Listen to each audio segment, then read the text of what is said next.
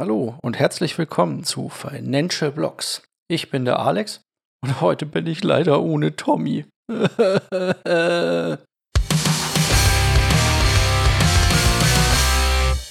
Wie ihr gerade gehört habt, bin ich heute alleine und ähm, Tommy ist heute nicht da. Er entschuldigt sich, hat wichtige andere Dinge zu tun und lässt mich deswegen ganz alleine.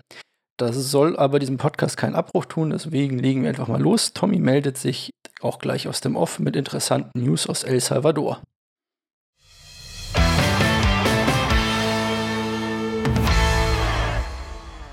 Hallo zusammen, hier ist der Tommy aus dem Off. Da ich es heute nicht geschafft habe, mit Alex zusammen aufzunehmen, wollte ich ihm einmal ein bisschen Arbeit abnehmen und habe schon ein paar News vorher extra eingesprochen.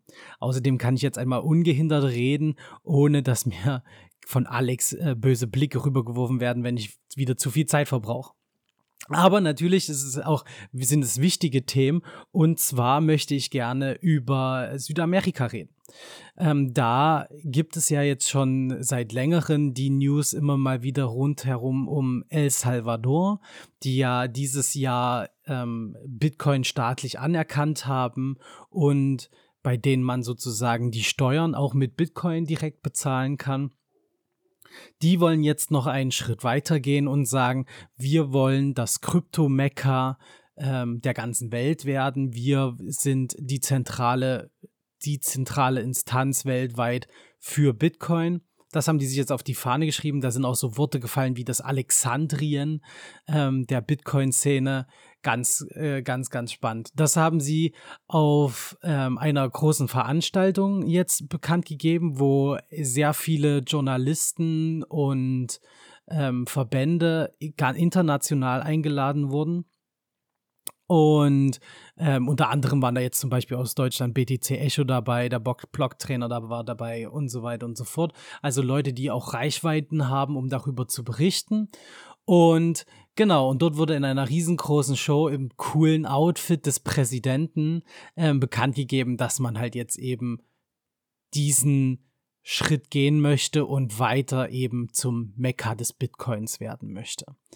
Was bedeutet das genau? Im Endeffekt bedeutet es natürlich erst einmal, es muss Geld ins Land kommen. Also es müssen finanzielle Mittel geschaffen werden, um eben dieses Mekka aufzubauen.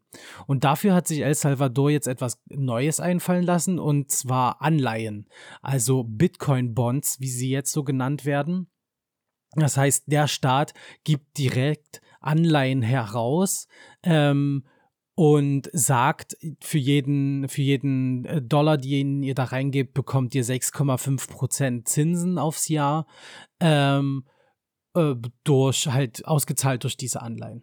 Ähm, der ganz interessante Fakt dahinter ist, dass es jetzt nicht nur einfache Anleihen sind mit ihr gebt uns Geld, wir stecken das in Pro Projekte innerhalb des Landes, die Gewinn erwirtschaften sollen und dann eben die Investoren ihre Ausschüttungen bekommen, sondern nur die Hälfte des Geldes aus diesen Anleihen geht direkt in das Mekka, in den Ausbau der, der Kryptostandorte in El Salvador und die andere Hälfte soll komplett durch Bitcoin gedeckt werden. Also jetzt billig shoppen und dann in Zukunft soll halt eben das Geld in Bitcoin die diesen ganzen Bonds abdecken und absichern, dass, ähm, dass halt eben immer liquide Mittel zur Verfügung stehen. Und weiter kann eben noch diese Bitcoin-Abdeckung dafür benutzt werden, dass in fünf Jahren dann ein, ein Boost ausgezahlt werden soll, wie sie selbst das so schön betiteln, wo die Bitcoins, die ähm, jetzt gekauft werden, dann zu Teilen wieder verkauft werden, um dann den Gewinn wieder auszuzahlen. Also ein sehr bullisches Zeichen auch auf jeden Fall von El Salvador, die mal wieder damit untermauern, dass sie daran glauben, in, dass in fünf Jahren Bitcoin auf jeden Fall mehr wert ist, als es heute ist. Und eben die ähm, auch als Anlagensicherung äh, Bitcoin jetzt verstehen und da eben nochmal ein komplett neues Finanzprodukt auf den, auf den Markt werfen und als Alternativen anbieten.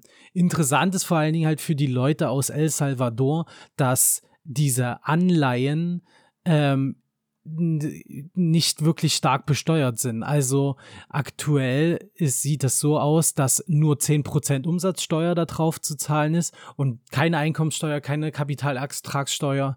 Das heißt, man will auch ganz bewusst dieses Produkt billig machen für Investoren, um Geld einzusammeln. Ähm, und damit eben die Leute gerade jetzt da drauf setzen und in diesen ganzen Bitcoin-Bereich halt investieren, anstatt in alte klassische Produkte. Das ist auf jeden Fall aus meiner Sicht ähm, sehr interessant ähm, und man muss einfach auch gucken, wie da andere südamerikanische Regionen darauf reagieren, weil natürlich hatten wir hier auch schon mal, dass andere Länder dann anfangen, immer mehr das zu adaptieren.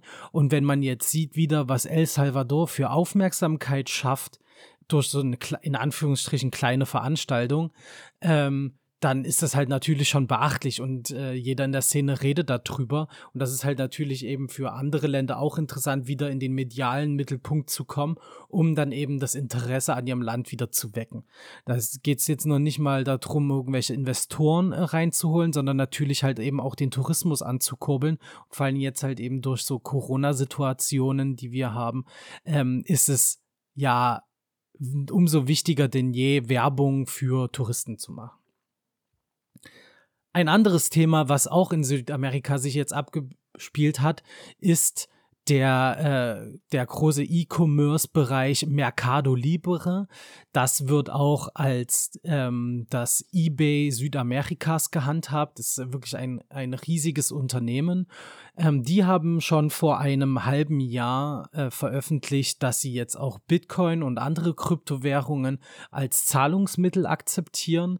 Und jetzt ist das Ganze äh, noch einen Schritt weiter gegangen. Mercado Libre will jetzt offensichtlich zum zum, zur Börse werden für Kryptowährung, denn sie haben jetzt angekündigt, dass es möglich sein soll, Kryptos zu kaufen, zu halten und wieder zu verkaufen, was halt natürlich eben in eine komplett andere Sparte reinzieht. Und das ist sehr interessant, weil eben genau dadurch halt die klassischen Grenzen verschwinden. Also das wird aufgeweicht, was, was ist eine Bank, was ist äh, ein normaler Anbieter von äh, Geldern. Ähm, mein eBay sozusagen ist gleichzeitig meine Bank.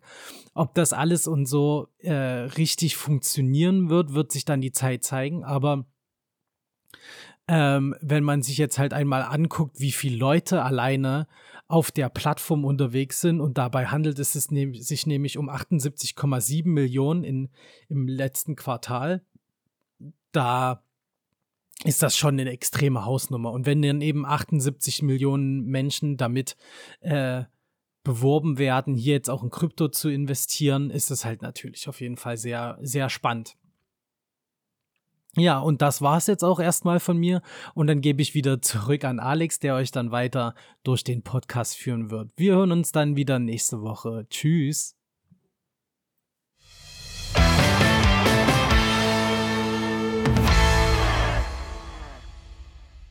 Ja, super. Vielen Dank, Tommy. Ich möchte dazu noch eine kleine Anmerkung sagen. Und zwar, das müssten wir beim nächsten Mal auch nochmal vielleicht besprechen. Und zwar glaube ich nicht, dass El Salvador ähm, die ganzen Bitcoin kauft, sondern diese wird sie geliehen bekommen wahrscheinlich von Bitfinex. Bitfinex bekommt im Austausch dafür ähm, eine Bankenlizenz in El Salvador.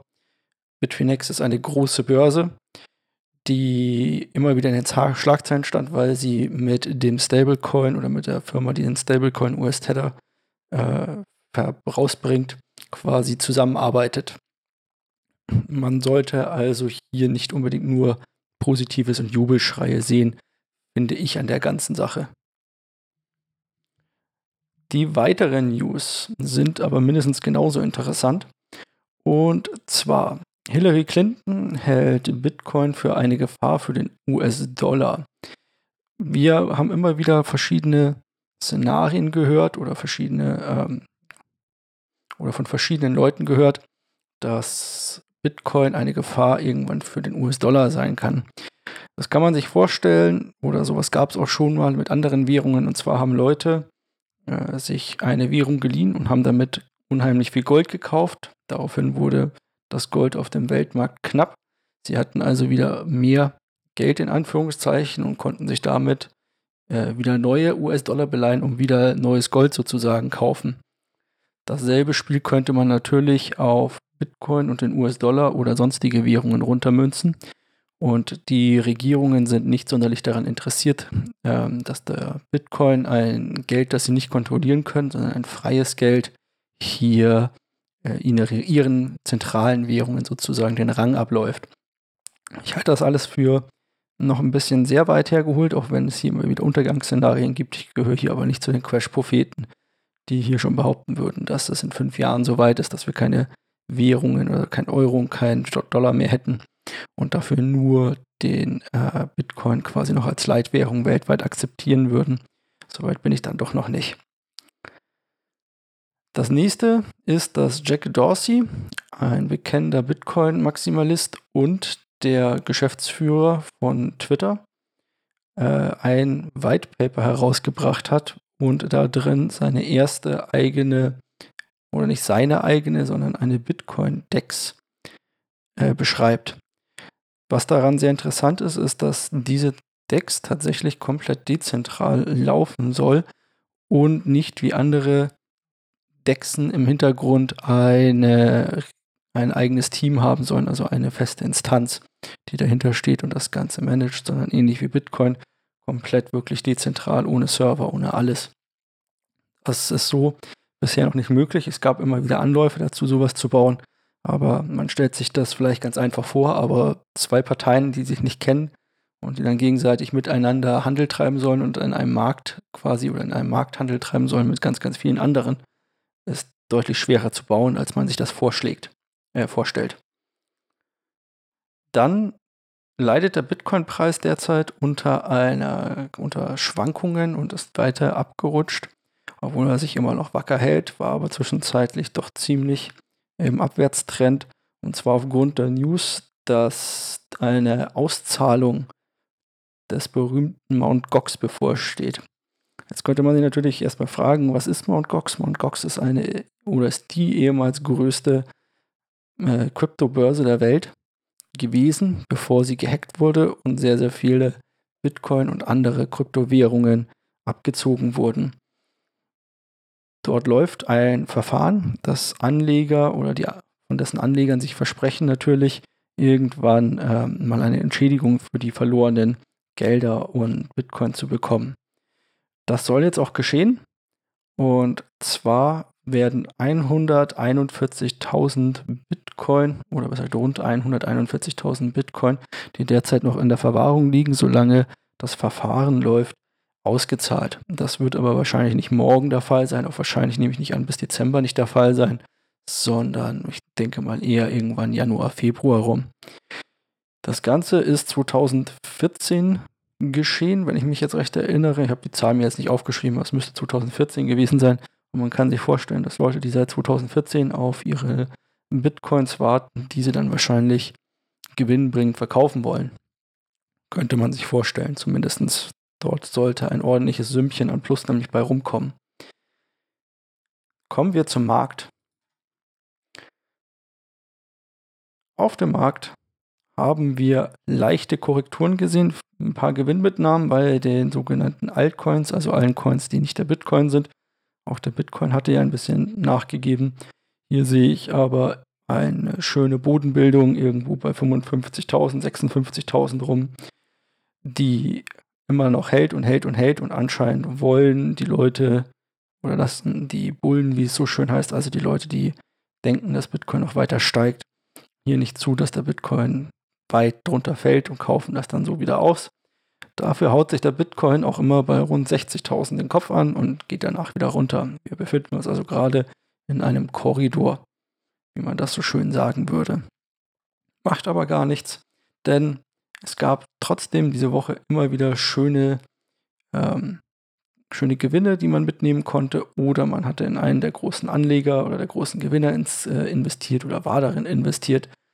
Und der größte Gewinner ist diese Woche ist Sand, so heißt der Coin von The Sandbox mit 113 Prozent, mal eben in sieben Tagen zugelegt.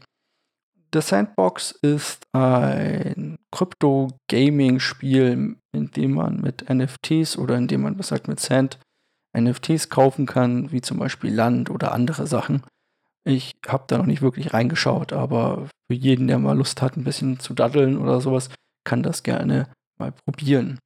Der zweithöchste Gewinner und eigentlich nur knapp geschlagen ist weiterhin Crypto.com. Hatten wir letzte Woche schon drüber berichtet, die nochmal 93,7% in den letzten sieben Tagen zugelegt haben. Allen Gratulationen, die hier früh investiert waren und ein bisschen Geld drin hatten oder auch viel Geld drin hatten, die dürften jetzt deutlich mehr haben. Ansonsten liegt eigentlich ziemlich viel zu, vor allem alles, was irgendwie mit Metaverse und so weiter zu tun hat, wird hier immer deutlicher. Nach dem Markt kommen wir zu unserem eigentlichen Hauptthema und zwar kommen wir zu unserer Faszination Blockchain. Und heute geht es bei uns darum, wie funktioniert eigentlich die Blockchain. Wir haben beim letzten Mal uns ein bisschen mit der Geschichte auseinandergesetzt, wie die Blockchain entstanden ist, ein bisschen die Urväter kennengelernt. Und ich mache jetzt einen kleinen Sprung ähm, zwischen dem Erfinden und dem Verschwinden, dem Erfinden von Bitcoin und dem Verschwinden von Satoshi Nakamoto gab es natürlich noch ein bisschen, was es gab. Ähm, Updates von Bitcoin, es gab verschiedenste äh, News, die dazu geführt haben, dass er sich wahrscheinlich auch zurückgezogen hat. Man erinnert sich an äh, Schwarzmärkte im Internet, die den Bitcoin dann doch recht früh ins Licht gerückt haben, auf denen ähm, die ersten oder die frühen äh, Leute, die mit Bitcoin gehandelt haben, quasi Drogen gekauft haben und solche Sachen. Und ganz besonders zu erwähnen wäre hier aber vielleicht noch das erste Gut, das tatsächlich mit Bitcoin gekauft wurde, nachweislich, war eine Pizza. Jemand hat in einem Forum geschrieben, hey, ich würde gerne eine Pizza kaufen und biete dafür, ich glaube, 10.000 Bitcoin waren das. Heute geht diese Pizza als die teuerste Pizza, die es wohl jemals gab und jemals geben wird. Gibt einen Twitter-Account, der folgt äh, oder der verfolgt, wie sich der Preis dieser Pizza über die letzten Jahre entwickelt hat. Wenn man diese 10.000 Bitcoin quasi heute noch halten würde. Wir wollen uns aber jetzt erst einmal, wie gesagt, die Funktion der Blockchain an und für sich angucken. Und zwar geht es bei der Blockchain ja darum, dass wir ein zusammengesetztes Wort haben aus Chain wie Kette und Block wie Blöcke. Und auf diesen Blockchains, wie wir so schön sagen, basieren viele Kryptowährungen und auch viele Apps oder sonstiges. Wir wollen uns aber mal mit dem Grundlegendsten hier beschäftigen und starten mal mit der Erklärung, warum das ganze Blockchain heißt, also warum hier eine Kette an Blöcken gebildet wird. Eine, die Kette an Blöcken entsteht dadurch, dass jeder neue oder jeder neu gewonnene Block den Hashwert, also ein, eine eindeutige Kombination aus Zahlen und Buchstaben aus dem letzten Block in sich speichert. Und so kann man die Kette von vorne nach hinten oder auch von der Mitte nach hinten zurückverfolgen und so jede Transaktion, die jemals validiert wurde, äh, jede Transaktion, die jemals gemacht wurde, validieren. Also man kann immer genau nachgucken, wo kam was her, wo ging was hin. Darum ist zum Beispiel Bitcoin hier auch einzigartig in seiner Entstehung gewesen, weil es das vorher nicht gab.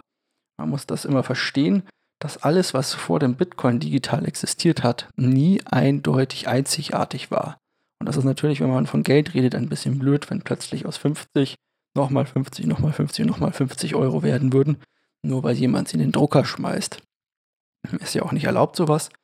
Und deswegen war das im Digitalen immer schwer wenn man ein Bild verschickt hat, zum Beispiel per E-Mail, dann hatte man plötzlich ja zwei Bilder. Und zwar das Bild, das bei sich auf dem PC lag und das Bild, das in der E-Mail war.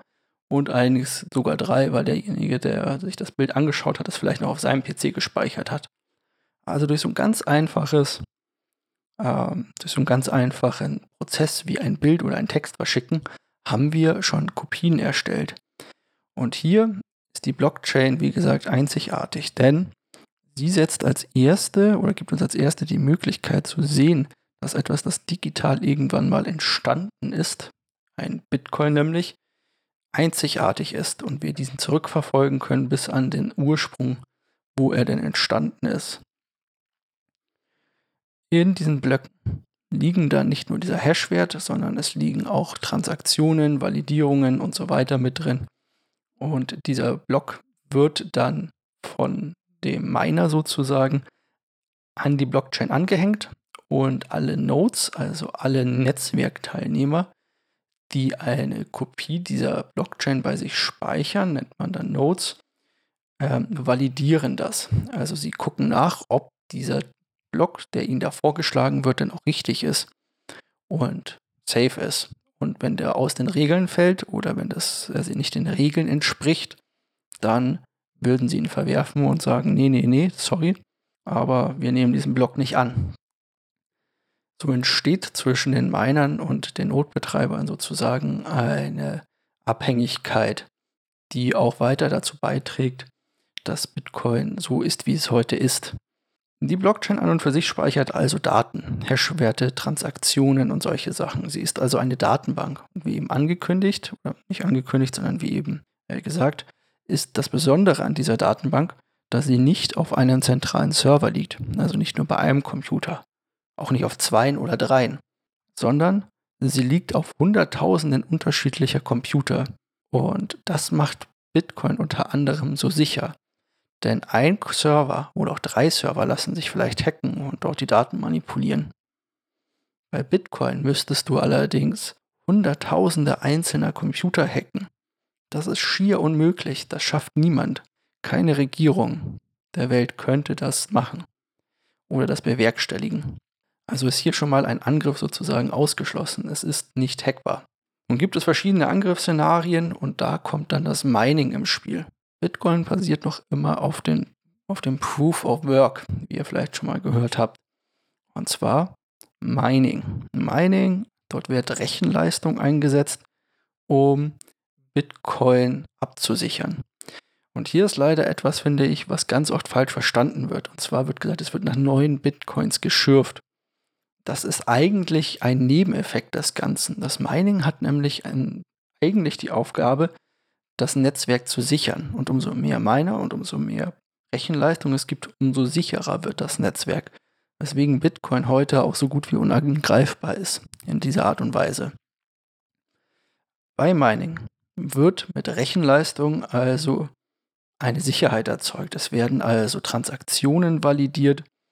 Es wird geschaut, ob ähm, jemand Geld besitzt und ob er das Recht hat, dieses zu verschicken. Also ob er Bitcoin hat und das Recht hat, diese zu verschicken. Und es wird geguckt, ob der andere diese denn annehmen kann, in Anführungszeichen. Und wenn das quasi geschieht, dann spricht man hier vom Mining. Also irgendwann schafft es ein Miner, einen neuen Block zu finden mit Rechenleistung. Er baut ein Puzzle zusammen und irgendwann findet er das letzte Puzzleteilchen und sagt, hallo, hier habe ich das. Der Bitcoin-Algorithmus sorgt dafür, dass dieses Mining alle 10 Minuten circa einen neuen Block findet. Dieser Algorithmus wird immer angepasst. Wenn es mehr Hashpower gibt, also mehr Rechenleistung, wird es mehr, werden die Rätsel schwerer und die Rechenleistung, die man dazu benötigt, bleibt aber die gleiche. Es gibt nur mehr Rechner, Rechner davon.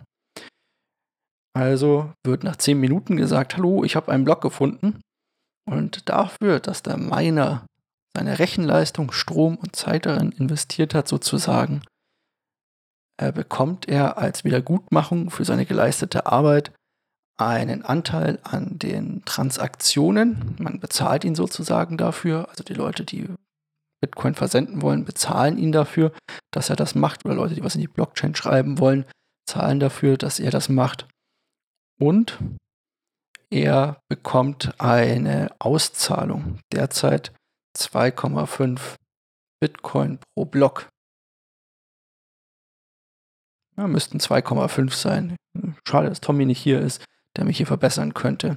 Das sind 2,5 oder 4 Bitcoin, äh, 5 Bitcoin. Ich glaube, es sind derzeit 5 und beim nächsten Mal sind es dann nur noch 2,4, äh, 2,5. Denn alle vier Jahre circa findet ein sogenanntes Halving-Event statt.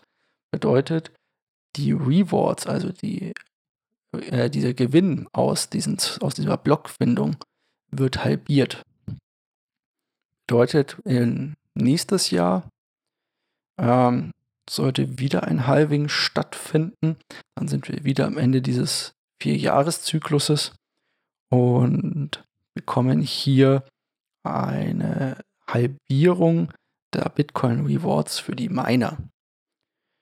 Und so sieht man, dass die Rewards immer weiter runtergehen, bis wir irgendwann in ein paar hundert Jahren oder irgendwie, das Datum kann man ungefähr nachrechnen, ich habe es mir jetzt nicht unbedingt aufgeschrieben, der letzte Satoshi, die kleinste Einheit von Bitcoin wie bei uns der Cent, der letzte Satoshi nicht mehr gemeint wird, sondern er wird immer nur noch halbiert.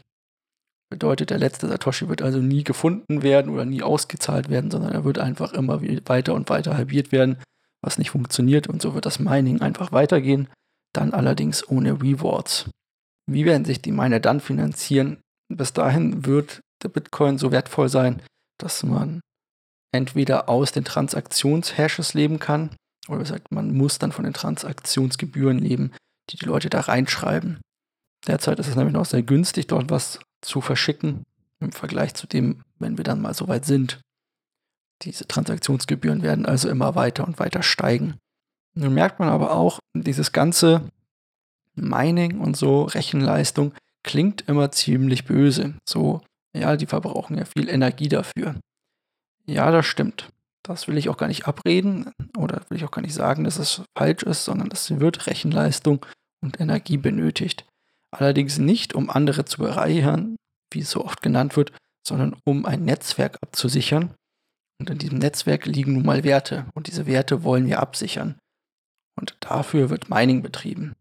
Also halten wir fest, eine Blockchain, zum Beispiel jetzt die von Bitcoin, besteht aus vielen Blöcken, die aneinandergereiht werden.